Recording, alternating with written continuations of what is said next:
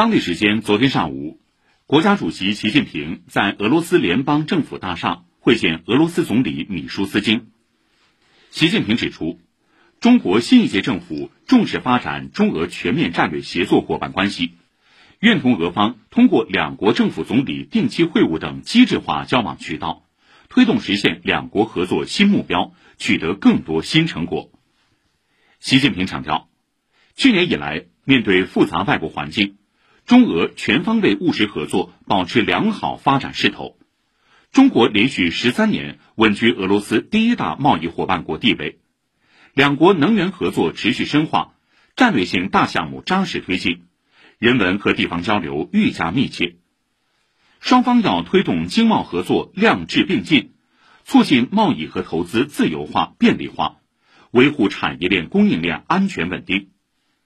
要发挥互联互通大项目带动效应，共同维护两国能源安全，扩大双边经贸往来。要加强中俄科研创新合作，推动双方合作可持续发展。要继续办好2022至2023年中俄体育交流年，有序推进各项活动。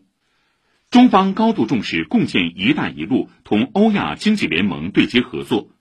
愿同俄方以及联盟各国一道。全面落实好中国与欧亚经济联盟经贸合作协定，开展更高水平、更深层次的区域合作。米舒斯京表示，俄中关系发展正处于历史最高水平，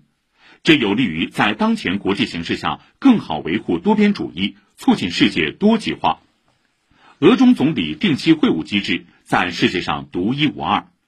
俄方期待同中方新一届政府密切协调合作。认真落实两国元首共识，加强两国全面战略协作伙伴关系。蔡奇、王毅、秦刚以及俄罗斯联邦政府七位副总理等出席。